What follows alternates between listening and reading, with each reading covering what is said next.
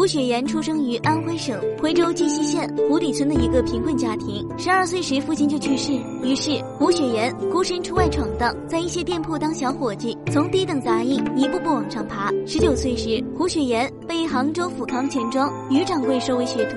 于掌柜没有后代，把办事灵活的胡雪岩当做亲生儿子。于掌柜去世之前，把钱庄悉数托付给胡雪岩。这所价值五千两银子的钱庄，成为了胡雪岩在商海中的第一桶金。李鸿章与左宗棠向来不和，在政治上双方不分伯仲，双方的争斗是全方位的，不仅仅表现在政治方面，还表现在经济领域。李鸿章发现胡雪岩对左宗棠在财政上有很大的支持，很多军国大事靠的都是胡雪岩在财政经济上的配合。可以说，胡雪岩就是左宗棠的钱袋子，左宗棠花一分钱都跟胡雪岩有关系。八八二年，由于多方面原因，胡雪岩的商战失败，损失达一千万两白银。随后金融危机发生，胡雪岩商业帝国破产。富可敌国在古代从来不是一个褒义词，它更意味着危险。当年老朱取得江山以后，觉得南京城规模配不上自己，于是琢磨着扩建，可自己又没钱，于是找老沈。老沈拍着胸脯说：“为国家做贡献是应当的，这钱我出了。”后来老沈居然说